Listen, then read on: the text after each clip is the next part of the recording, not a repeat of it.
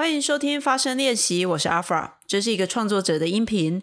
在每集节目中，我会和你分享我的中年生活、职场观点，还有各种有趣的日常体验。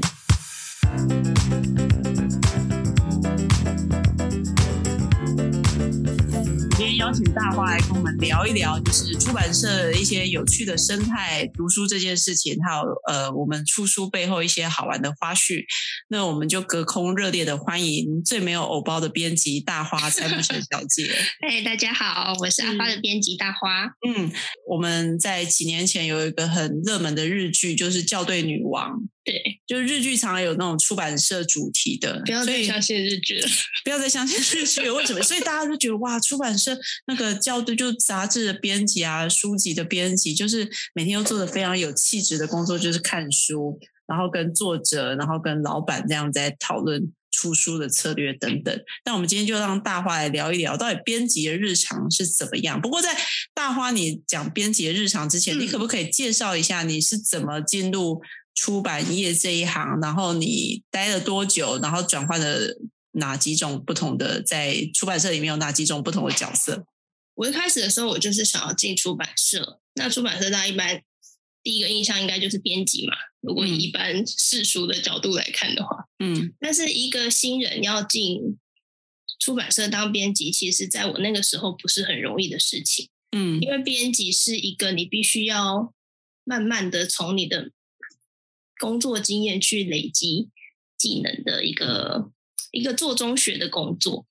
那以一般出版社来说，他要去找一个刚毕业的新人，然后从头开始训练，是一件蛮费心思的事情。所以一般大家会比较去比较希望可以用到是有一点经验的人。那我那时候我就是一家一家出版社去面试。那我面试的出版社有大的有小的，那也有说他们是专门做可能文学啊、漫画、杂志的都有。那后来是到了我现在的这一个台湾广夏出版社。那我那时候进来的时候，其实也不是应征到编辑的工作，我那时候做的是日文版权。那因为我本身是日文系毕业的，又有这个缺，那我就进来先做这个工作。那这个工作其实它也是蛮有趣的，它主要就是说我去跟。日本的出版社，台湾有很多购买国外版权的书，那我就是去寻找说日本那边有没有什么样新的书、有趣的书，那我要把这本书就是介绍给公司，那我们公司就会去跟日本出版社购买版权，然后在台湾发行，有点像是中介的工作。嗯嗯，所以听起来你一开始的工作谈版权，我可不可以说类似一个日文书籍的心探，就是你要去找出有趣的书，然后你要把这个书为什么有趣。去 sell 给你的老板，对对对，嗯，那谈版权这件这个这这个工作你做了多久？然后你从这个工作里面学到最大的技能是什么？我这个工作大概做了一年多，我没有我没有记错的话，大概是一年多的时间。哇，其实我觉得蛮有趣的，是你可以去看到。日本的出版的出版领域跟台湾的中间可能会有一些差别，或是有一些相似的地方。嗯，然后还有你必须要不断的去接触可能日方的各个出版社，或是我们中间会有一个版权代理公司。那你会学习到去怎么样去应对。我现在有一点记忆不太清楚了。OK OK。然后因为我那时候同时还有在做日文翻译的工作，在哦，所以你的工作蛮忙的。你有时候有时候你会看到一本书，它可能是。我那时候买完版权回来，那我就是做翻译。然后他可能我我做完翻译之后，因为我转编辑了，所以那本书的编辑也是我。他就会有译者跟编辑是同一个人，就是刚好在那个时段。嗯，OK。那大花，你刚才说，其实编辑这份工作是做中学，所以它不会是入门槛。就如果你是完全没经验，你不可以进去又跟出版社老板说我是来这边当编辑的哈。那哦，你个人可以当编辑，但是因为编辑也是有分。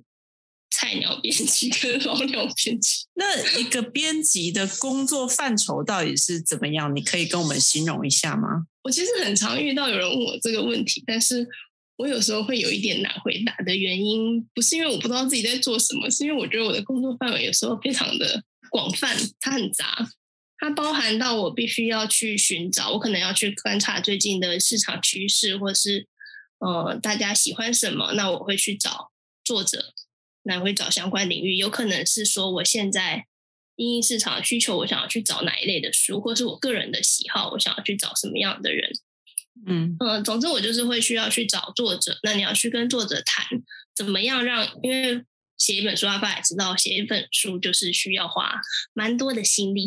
嗯 嗯嗯。那我要怎么样让人家愿意，就是花这份心力来跟我们合作出这一本书？嗯。那中间当然就会有很多沟通的过程。嗯。那签下合约之后呢，它后面就是一长串的制作时间嘛。那你包含说，你连要你的书籍的内容要写什么，你的大纲要怎么定，你的每一个章节要怎么呈现，你这个都是编辑负责的吗？对，全部都要。它等于是你从一本书，我从零到有，这中间所有的事情都是编辑要经手的。嗯，OK。因为你包含你大纲完成之后，你开始书写，那你写作过程中，你一定也会有很多的问题需要处理。那还有后台说，嗯，我交完稿稿之后，我可能我的稿子要怎么排，我的版面封面怎么设计，内文怎么呈现。那介绍怎么写，就是很多零零总总的问题。所以听起来，我可不可以说，编辑的工作其实它像是一个 PM，它是一个专案管理，然后它也很像保姆，因为你包括呃，其实可能很多人不知道，作者写书啊，其实不是合约签的，作者就会乖乖的写稿子，不会的，作者会有作者会这么乖的写稿子。嗯 嗯嗯，所以你的工作还包括你要让作者。按时交稿嘛，或者是他不交稿，你要怎么逼他交稿子？然后中间的沟通，也许呃，有些作者他会不会写着写着就跟你说我写不出来，我不想写的，会不会？我目前是没有遇到直接跟我说我不要写的这种，嗯嗯嗯。但是你会有很多不同的状况，因为我觉得呃，大家应该都知道，其实最大的问题永远都是人嘛。对，那编辑其实就是做一个人的工作。所以你有没有跟作者沟通的一些比较心累的或奇葩的故事？就你不用说出作者的名字，但是心累的话，应该是一直都会蛮累。是怎么样的累？但是我觉得心不是说你不喜欢这个工作的那个心累，是因为就是像我刚刚讲，它是一个人需要很需要跟人接触的工作。嗯，那每一个人他会有不同的工作习惯、说话的方式、做事的方式、他的喜好。嗯，那我每天可能要去面对的是不同的人，所以我必须要不同不停的去想，所以我这一个作者，我可能适合用什么样的方式对待他？有一些他喜欢，他可能比较喜欢轻松闲聊的感觉，他会觉得比较没有距离，他对你比较有信任感。但有一些作者，他可能很公事公办，他就是想要知道我现在重点是什么。嗯，那我我的东西给他，可能就是要比较条列式的说明。也就是说，你的工作就是你的命运很坎坷，你就是被迫，因为你 要跟不同的人接触。这是你自己学来的吗？还是那种有前辈来传授你？就是说，哎，跟不同的人。应对你会有自己的，你要生出不同的沟通方式，因为毕竟有些人，我我自己有接触一些人，他可能个性比较内向，特别有可能在编辑业这个行业，他比较内向，所以当我要去跟一个可能他很平常比较张牙舞爪或比较外向的作者沟通的时候，可能是会有压力的，所以要能调整策略，我觉得这个编辑本身做。的个性也要蛮成熟的，所以你一开始就是这么成熟的个性吗？还是你是有被折磨过，所以才 演变出这种沟通策略的？其实我觉得每一个编辑他的做事的方式都会不一样，嗯，就是你会有完全不同。你今天遇到我，你的这样子的做事的方式，跟你可能遇到可能别的出版社或者别的编辑，嗯，你可能会是完全不一样的过程。那以我来说的话，因为我觉得我。我可能天生我就是比较 善于察言观色一点，嗯嗯嗯，就是我可以我会去看说我应该要怎么样跟这个人沟通，那我会怎么样比较可以达到我想要的结果？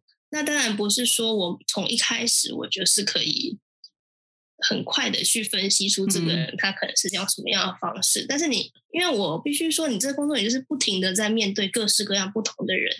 嗯，那你就会慢慢的去找出说，嗯，我大概要用什么样的方式比较能够传达我想要做的事情，那我们的在效率上会比较好一点。OK，所以听起来我们刚才问说你怎么录这一行，其实是我我在猜，也有不少人因为喜欢读书或者年轻人嘛，喜欢读书或他喜欢创作，他就觉得哎，出版社可能是。还不错的一个职业，蛮适合的。如果依照你的经验呢，我觉得出版出版业它不是只是让你坐在那边看书跟 编辑工。其实我觉得，那阿发问你，你觉得？一般听到编辑的工作，你可以想象的内容大概是什么？我觉得编辑，如果我们就字面上很直觉，他就是改稿子或是改书的内容架构这样的工作，就很纯粹在 content 内容这一块做琢磨的。所以我也是在认识大花以后，我就发现，哎，编辑其实是一个保姆的工作，因为像我在出书的那段时间，我可能晚上还会。敲大花，呃，message 大花问他一些问题，我不知道其他的作者怎么跟你沟通啦，因为每个作者会有不一样的习性嘛。像我，我有时候可能会在 line 上跟大花说：“大花，我觉得我的书越写，我心好慌。我应该说很多，对我觉得我这本书不值得出版。然后大花就会跟我讲很激励的话，他就说：“阿发，我的。”书，我的书架上有一本《原子习惯》，它是畅销书，我买来已经放了半年，我都没有看，所以不是有用的书，对，不是有用的书就值得出，对，所以你我们听了这句话就觉得，哎，对，很激励，然后就继续写下去。所以我觉得 在跟作者沟通，一定会有很多有趣的经验。我自己听说一些一一一些经验哈，就是说有些作者在我们封面做好以后，嗯，会有几个版面给作者选嘛。那作者也选了，但是作者回回头可能太开心了，他就公布给他的粉丝看，或公布给他的朋友看。嗯，结果业余的朋友们他们就会说：“不要这个封面不好看啊，你要不要在这边加一朵花，或这个颜色调成什么样？”然后作者就回来跟编辑讲，然后编辑脸就歪掉了。你们会有这样子类似这样的有趣的故事吗？其实蛮，如果是照刚刚讲的这个例子的话，它非常的常出现。那为什么会常常出现这种？他在嗯，因为你刚刚讲的这个例子的话，它很常出现在我们的日常生活中。因为其实，嗯，以我如果我今天还是一个很之前，我以前当然也会觉得说，为什么你现在就是你一直去拿一些别人的意见回来修改，那你这样就是会反复的，嗯，反复的修改，没有一个定论这样。可是我后来就是后来去想想说，就是像我自己如果。假如我今天做了出了一本书，我要有一个封面，那我一定也是会去拿给身边的人看，说你觉得这样好不好？因为其实人都不太相信自己，嗯 嗯，那大家就当然就会有这个反应，所以我现在觉得那其实是一个蛮正常的的行为啦。也就是说，大花你在碰到作者针对一些已经决定好的封面啊，或是 layout 的一些东西，他在做反复的可能意见或者增加新的想法时候，你会可以理解到、同理到他就是在乎他的作品，所以他会对我可以理解，但是不一定可以接受。就是像你在写稿的时候一样，你每一个人你回去看你的稿，你回去看十次都会有东西可以改。对吧？阿爸，你应该可以体会我说。会啊，我都看一两次，我觉得哇，天啊，我写的太棒了。我的摄影师也是说，哎，阿发，你真的好奇怪，因为一般他帮人家拍人像照，一般人看到自己的照片啊，其实都拍的很好。但一般人就说，天啊，我这边好肥，我那边有那个蝴蝶袖，其实也都已经修过了。一般人还会对自己就是很。Picky, 因为大家会去放大检视你自己，是，但是我没有，我就说天啊，我长好棒啊！我觉得我觉得很好，真的有才华。对，没有，或者是纯粹懒得改。但我的确我可以理解到你说，就是我们在看稿子的时候，你一看再看，你就会开始永远都会有东西可以改。对，所以好像呃，编辑工作，它某个程度，它要让它够专业，让作者放心。就是说，你给我的建议不是只是你不想要我改的，觉得还是会需要去评估，说你今天做的这个修改是一个为了想改而改，还是它是一个有意义的修改。嗯，那当然还会有还会有 deadline 问题嘛，因为你所有的行程一定它会有很多后面的牵涉到的东西。那除了先不管这个时间的问题之外，就是你你去修改这个东西，你可能需要说服我一下，说你为什么要改。我有时候会遇到他可能原本书里面他都写你，嗯嗯，但是他可能突然间有一天他觉得这好像不够礼貌，他想要把全书改成您。对，然后你就说 why？对，我会想要知道为什么。那但我会去跟作者沟通，说你这样子的修改是是有必要的，还是没有必要的？那如果当然说，如果在时间允许的范围内，那它也不是什么太太严重的更动太多的修改，那我大概也是尊重作者的意见，因为我觉得那个还是作者本身的作品。嗯。但有一些他可能会干涉到说，有些是真的时间没有办法，因为像我也曾经遇过作者在印刷的时候跟我说，他这边想要加一个惊叹号，这个我真的就没有办法。哎，我觉得你 EQ 真的很好。如果我在要印刷的时候，作者跟我说要加加惊叹号，我就说我现在的脸就是惊叹号，就是一个惊叹号。我也常常会变成一个惊叹号。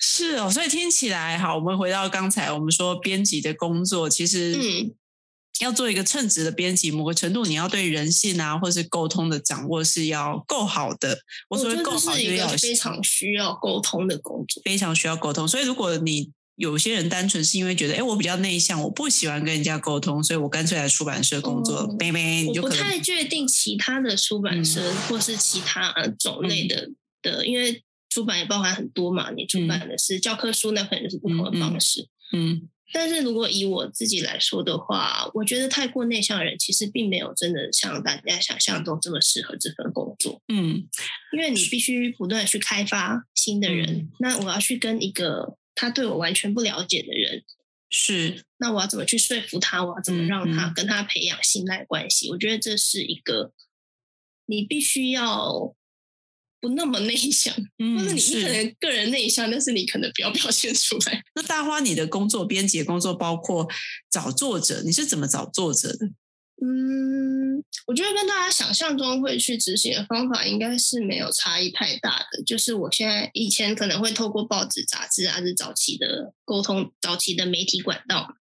那现在的话，当然就是你会去看社群上的一些资讯。嗯，那还有很大一个部分，因为现在的演算法那个大家都知道嘛。嗯，所以你自己要怎么样去从你自己的这个圈圈里面去扩散？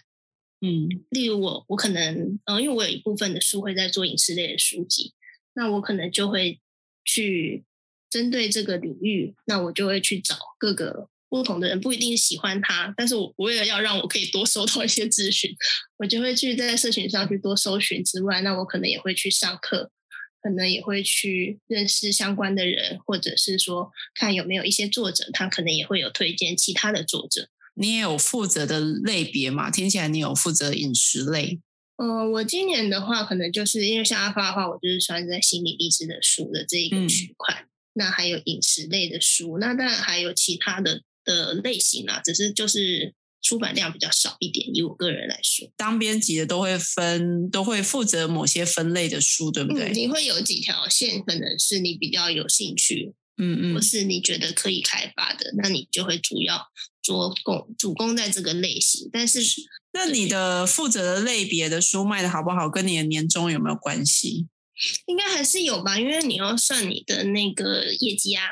那你会不会干脆当初就去做财经的？因为我不知道读者 应该有一种感觉，在二零二一年，呃，财经类的。百大排行榜就是都是财经类的风投资，对我觉得从每一年度的排行榜都可以看出这个时代的趋势。